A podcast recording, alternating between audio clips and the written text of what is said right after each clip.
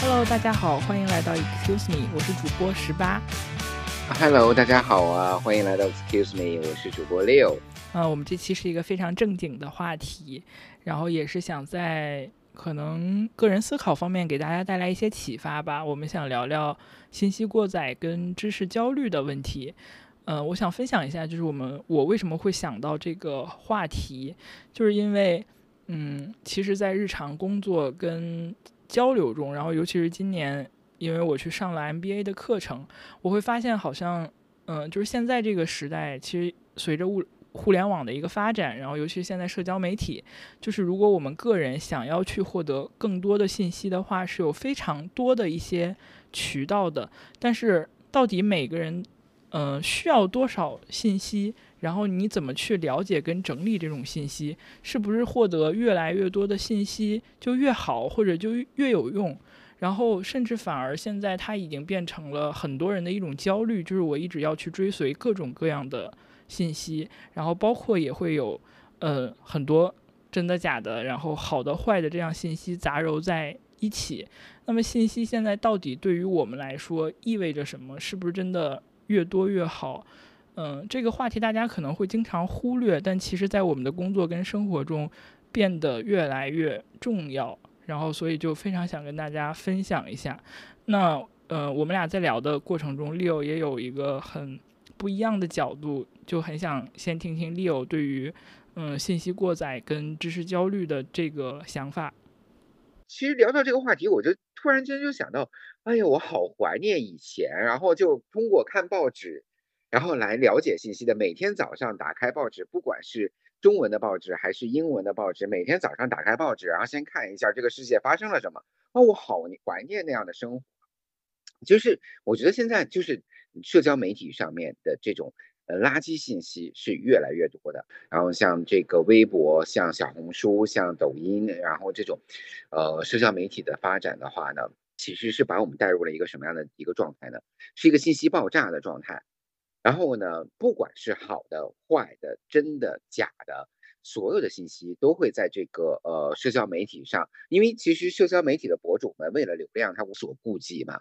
然后对吧？真的，我我已经没有抖音了，没有这个微博了。然后呢，我就想现在，然后我要戒掉小红书，然后呢，就是把这些所有的这些这个所谓的社交媒体，然后呃啊给，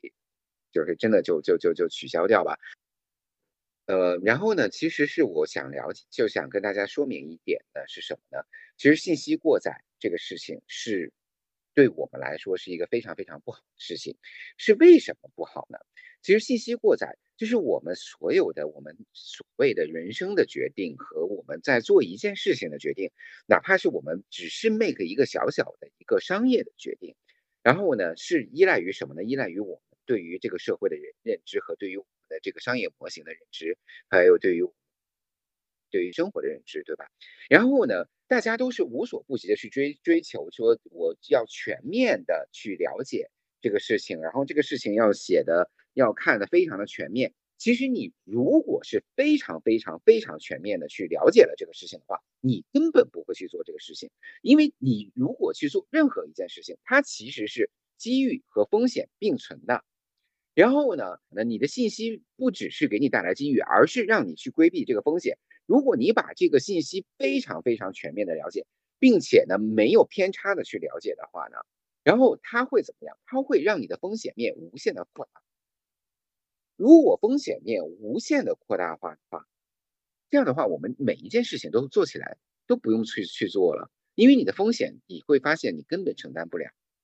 对吧？所以我觉得这个其实是信息过载对于我们做。任何一件事情带来的非常非常大的伤害。呃，我感觉你说的这一点就让我想到一句话，忘了是哪本书里的吧，就是也流传挺广的。然后就是那句“人类一思考，上帝就会发笑”。因为我我确实感觉，就是如果我们追求就是你要了解这件事儿的所有信息，这本身就不太可能，或者说是人力所不达。就是我们了解的可能永远是片面的。但你如果永远追求说我要了解。最全面的那个信息，永远在这个过程中，好像就没有任何事儿能做成。哎，然后这个其实生活跟工作中是有这样一类人的，就是每一件事儿他们都会反过来正过去，上下颠倒看很多遍，然后想特别特别多种细节的可能，然后想完了这件事儿就不干了。对，还有一点呢，就是说这个呃信息的这这这个方面，然后呢，呃，我们一定要分辨出它是真的信息还是假的信息。就包括今天早上我在刷这个某一个海外的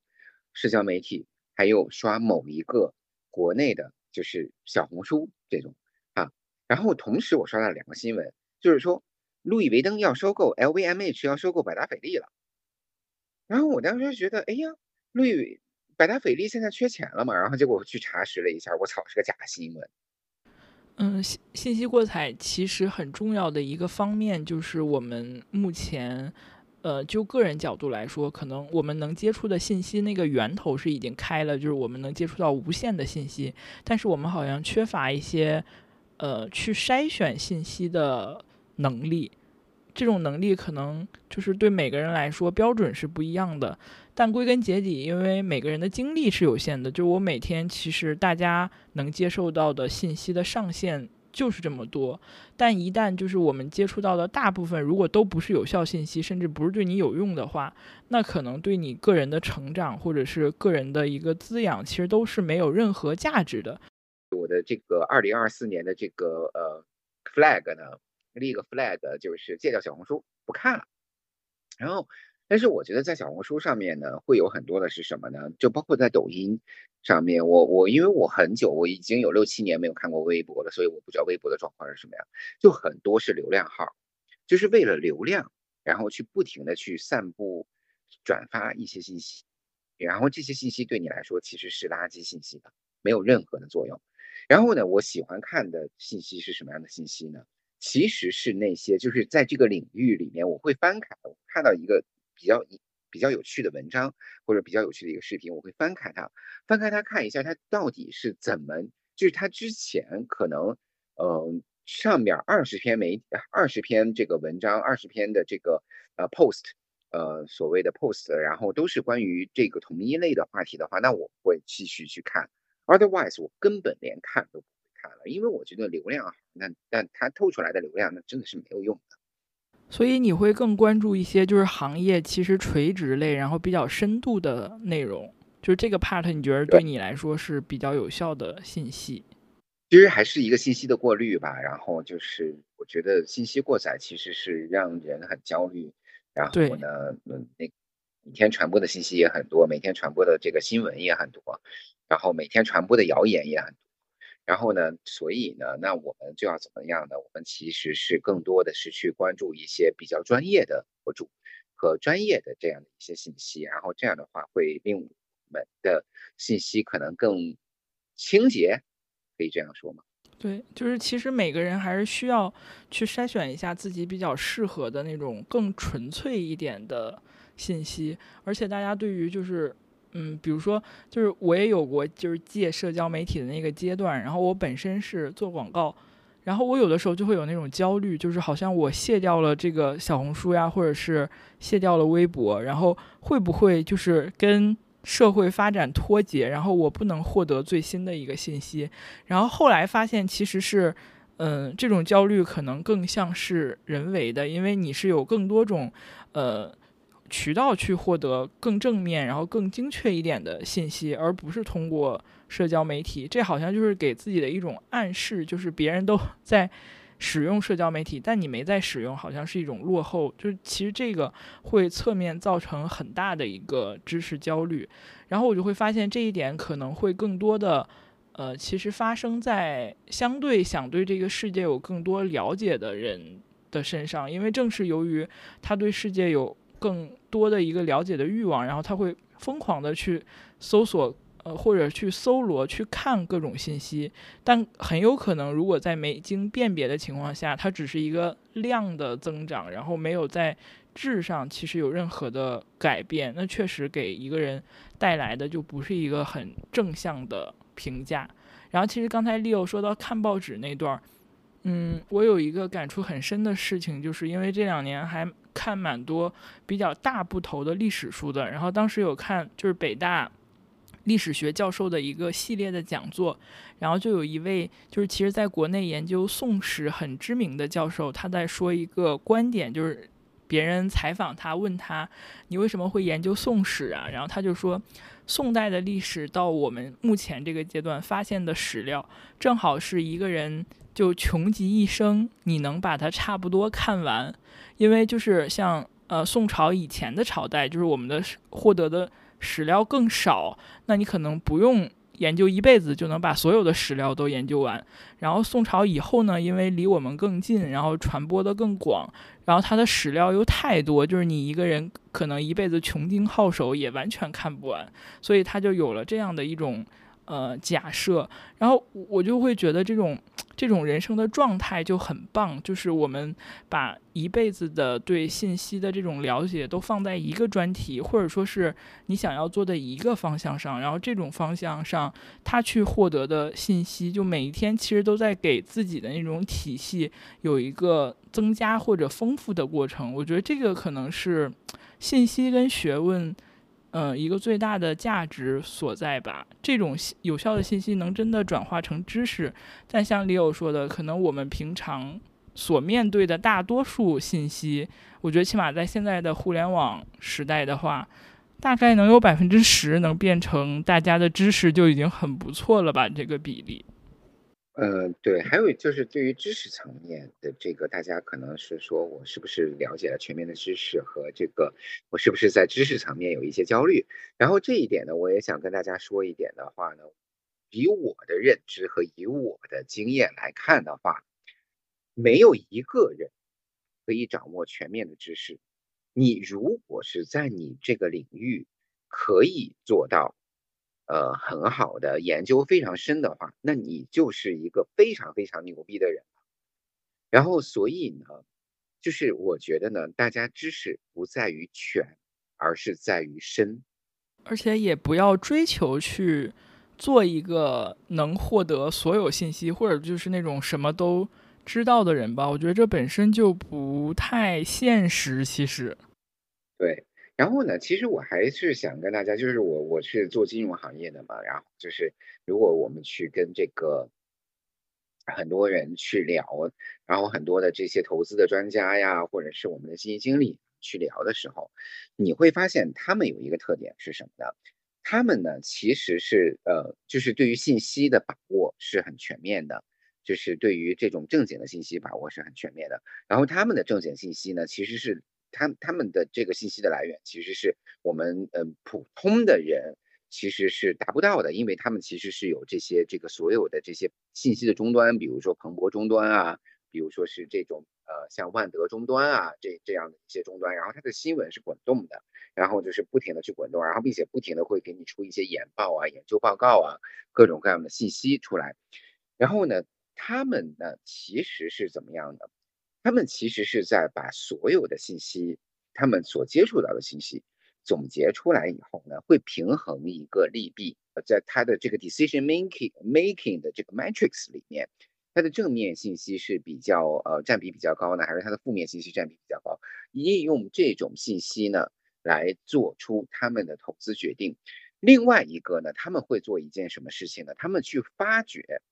呃，这个呃不在市面上。公布的信息就是你在市面上可能看不到的信息，这个其实是他们在做投资过程中成功的一个关键因素，就是成功的关键因素。然后是为什么呢？就是我我为什么说就是说我们的知识要深而不要全面呢？你想啊，一个研究员一个分析师，他可能只 cover 只只覆盖一个行业。所以它它的这个主要的这个价值是什么呢？它是对这个行业里面的上市公司或者是头部的二十个上市公司，它要做到非常的了解。然后呢，它也要跟这些上市公司的投资者关系的人要非常非常的熟悉。然后呢，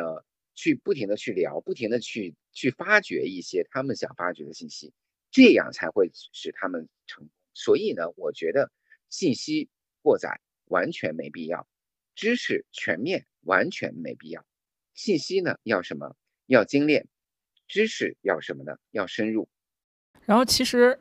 个就是刚才 Leo 分享的一个事例，我就觉得可能也侧面反映出了这个，也是我一直的一个疑惑，就是我们其实现在每个人看似每天都会看到或者是接受大量的信息，但是这些信息有多少是精炼的？或者是最后会变成有效的，这个比例就取决于其实个人信息的一个筛选能力。那这种筛选有的时候是在渠道上，呃，那必须得说，就是现在社交，如果你想了解一个行业的话，呃，去看研报肯定是会比社交媒体上你去搜索这个行业获得的信息要多的，就是更精炼一点，然后也更准确一点，甚至也会更。全面一点，可能它的信信息量不如社交媒体那么多，但是它能传达一些更精炼的信息。然后另外，我觉得一个可能就是每个人个人方式上的一个筛选。我们原则上其实每天并不是需要真的需要那么多的信息。我我不需要知道就是别人买了什么包，住什么样的房子，吃什么样的饭，然后去过什么样的。生活，我觉得这些信息并不是必要的。当然，就是社交媒体也有一些嗯输出很深度内容或者是很正向内容的博主，但大多数信息并不是对每个人有用的。这个也是感觉也是社交媒体跟之前的像 Leo 说到的那些传统的纸媒更有区别度的一点吧。就我觉得纸媒它的信息会更向大众负责，就是每个人可能。都需要了解这些，呃，官方或者是广泛一点的信息，但社交媒体其实就完全个人出发，所以它会出现更多不同的导向。对的，并且社交媒体是从博主的主观意愿出发的，传统的纸媒它是有一个新闻的标准的。对，它会，它还是会有自己的，就是呃。一个站位，然后包括他会，因为他要需要对公众负责，所以他不会对他的，比如说新闻事实有加工呀，是不是会有特别片面的一些呃展现？可能他会有自己的观点，但绝对不会说是呃只断章取义，或者是只看完全只看一个面这样。对。但是社交媒体上这种信息就很多了，就大家肯定都看到很多特别夸张的信息，然后包括其实大量充斥着，我觉得都是非常断章取义的，尤其是一些呃八卦呀，然后对别人隐私的一些窥探，我觉得这些都是其实对整个世界来说都是蛮无效的信息。Exactly，然后其实就是我觉得那种对于别人的八卦，对于别人的这个私生活的窥探，然后就是我觉得社交媒体还有一个很大的一个特点，就是通过踩别人来提高自己的段位嘛。对他他会比较鼓励对立，对他鼓励对立，然后这种然后这种的话呢，那我基本上就是连看我也不嗯。嗯，我觉得今天这个话题很想跟大家讨论一下，是因为就是关于信息过载的这个问题，它发生在我们每天特别不经意之间。就你可能刷手机、看电视，然后你今天一天去获得的有效信息就已经到达了你能够接受到的一个容量的最大值。然后其实我们在更特别多的无效信息之间，失去了本来应该去获得有效信息的那个部分。这一点，嗯，长久来说，其实不管是对一个人的价值体系的构建，还是内容输出的一个展现，都是其实有很大的一个影响，甚至是毒害吧。我觉得。对的，对的，对的。就希望我们这期一点浅浅的讨论，能够让大家关注一下，就是我们去获得信息，或者是关于对呃知识焦虑的这个点的一些观察。有的时候可能这种事情非常需要我们每个人去主动的做一些改变跟调整。对的。那 Leo，其实呃，因为你是做金融的嘛，那我我有。一个小问题，还挺想向你请教一下的，因为 大家都说就是散户都是韭菜嘛，但我身边也有一些，可能就是他呃自己搞买股票呀、买基金买了很多年，然后看了很多信息，就各种名词或者一些行业动态、政策之类的都说起来头头是道，就是甚至感觉非常专业，但最后往往好像就是他的这个。就好像也并没有赚到钱，甚至也还是一个韭菜而已。就是这种，呃，知识很多的韭菜，你是怎么看的？呃，首先呢，我觉得就是散户当韭菜呢，你活该，就真的是活该。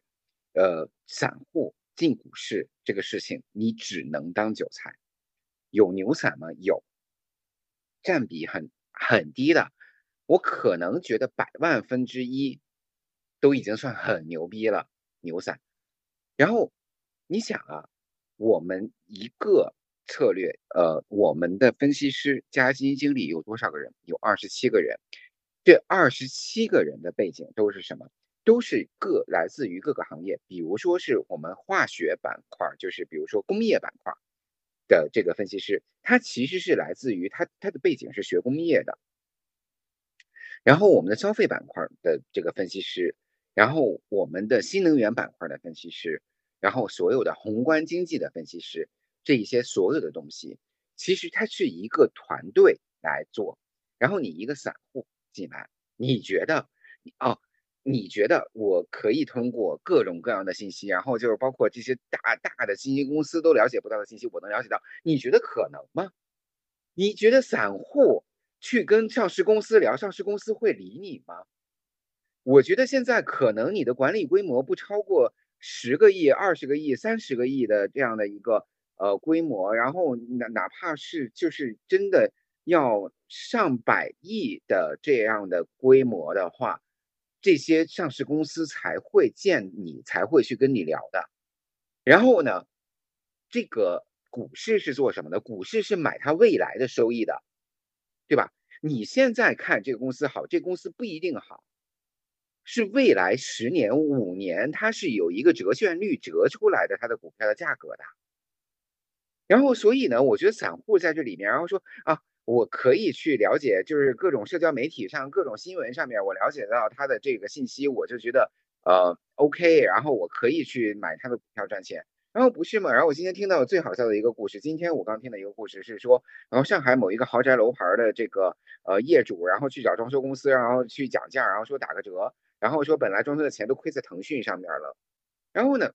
就是你这种环境下，为什么要继续买腾讯？这种宏观环境下，这种监管环境下，为什么继续持有腾讯？I don't know, I can't understand。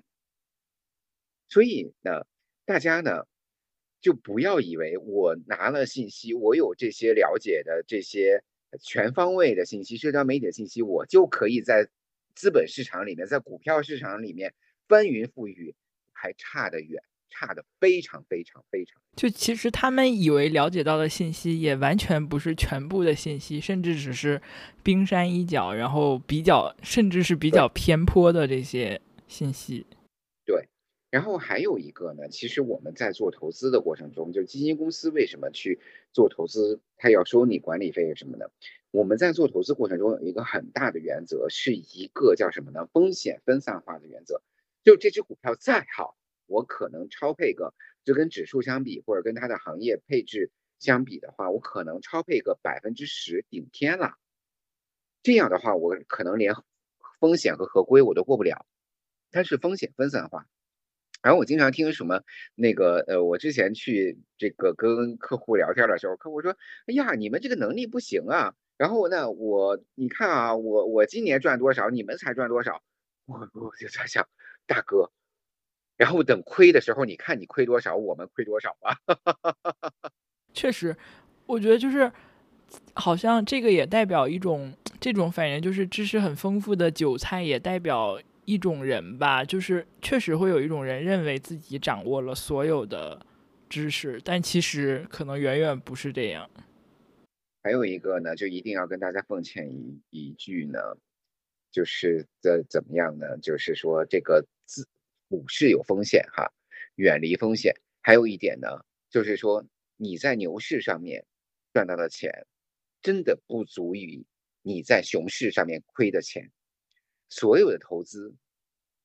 你你其实我们我们就老说说，投资者最成功的是成成功者，投最成功的投资者是什么呢？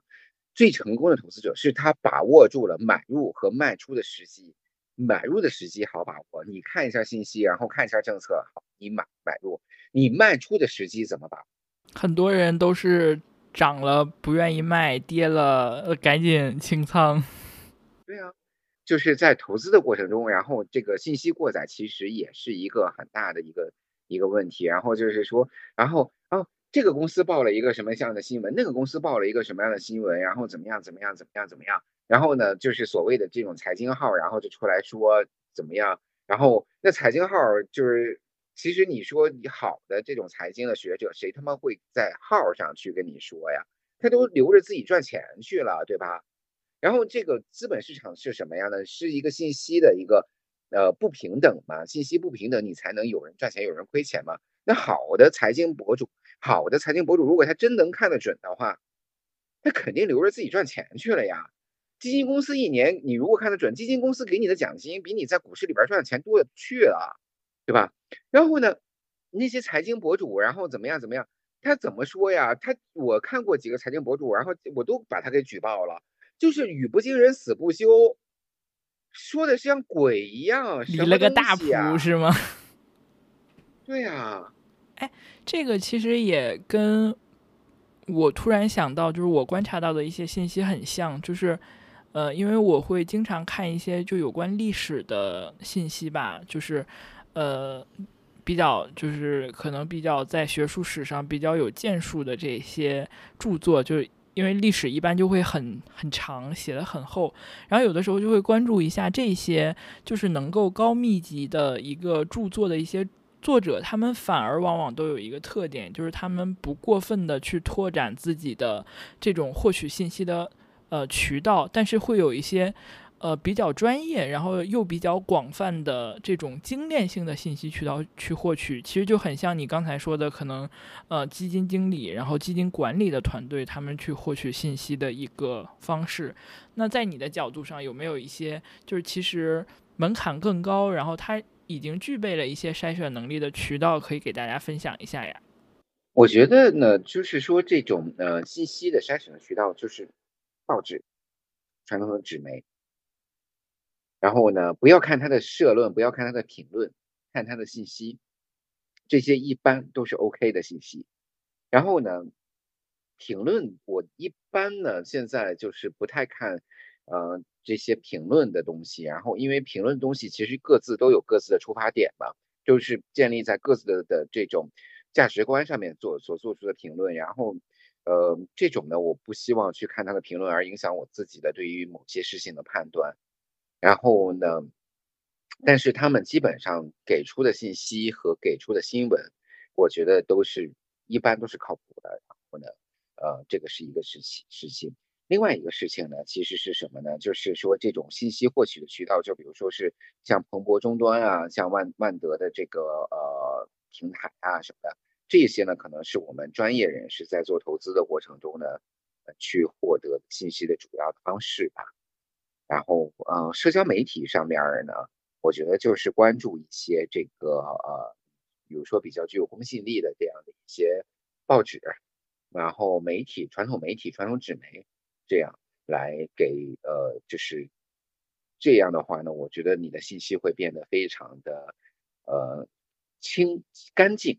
就非常的干净，然后非常的，呃，也不用担心信息过载什么的，这样。对，我觉得就评论我基本上都不再不太看了，就是评论我真的就不看了。耶，然后其实，呃，这个又回到我们为什么要做播客的这个。呃，点也想跟大家分享一下，就是我其实很看好播客这种形式，就是因为虽然这两年社交媒体是如火如荼的，然后播客其实现在还是一个比较小众的，是因为我觉得，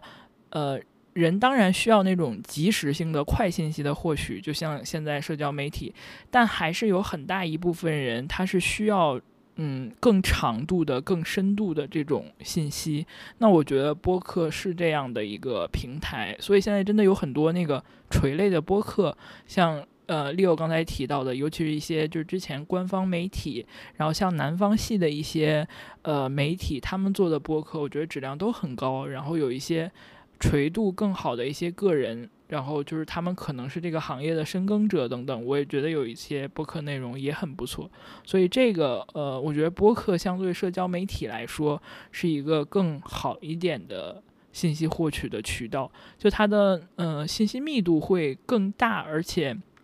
能够带来的知识体系会更完整，因为能够就是做这种长时间播客或者真的比较完整播客的，呃，内容的创作者来说，就是它本身一定是有体系建筑的。然后另外，呃，因为按我从事的两个行业，咨询跟广告来讲，我觉得就是大家有机会可以多去看一些研报。嗯，研报其实是。一般是这个行业或者是一些专业的机构去出具的，那它的信息真实度跟密度的话，也肯定会比片面的一些社交信息，呃，来的更真实一些，而且它可能会有更大的，呃，就是行业端数据的一个支撑，这个也是可能普通人很难去获取到的，所以我觉得看研报也是。很不错的一个方向。那除此之外，就是大家如果有什么在信息获取上面更好的渠道，呃，也欢迎在留言区跟我们分享一下。我觉得就刚才 Leo 说的那句话，我很同意。就我觉得我们每个人都应该让自己的信息更干净一点，这样其实对于个人来说也是一个轻装上阵才能跑得更远的过程。对的。好的，我们这一期的节目就。到这里了，嗯，信息是个海洋，愿大家在这个信息的海洋里畅快的游泳，但不要溺水。好，那我们这期就这样了，拜拜，拜拜。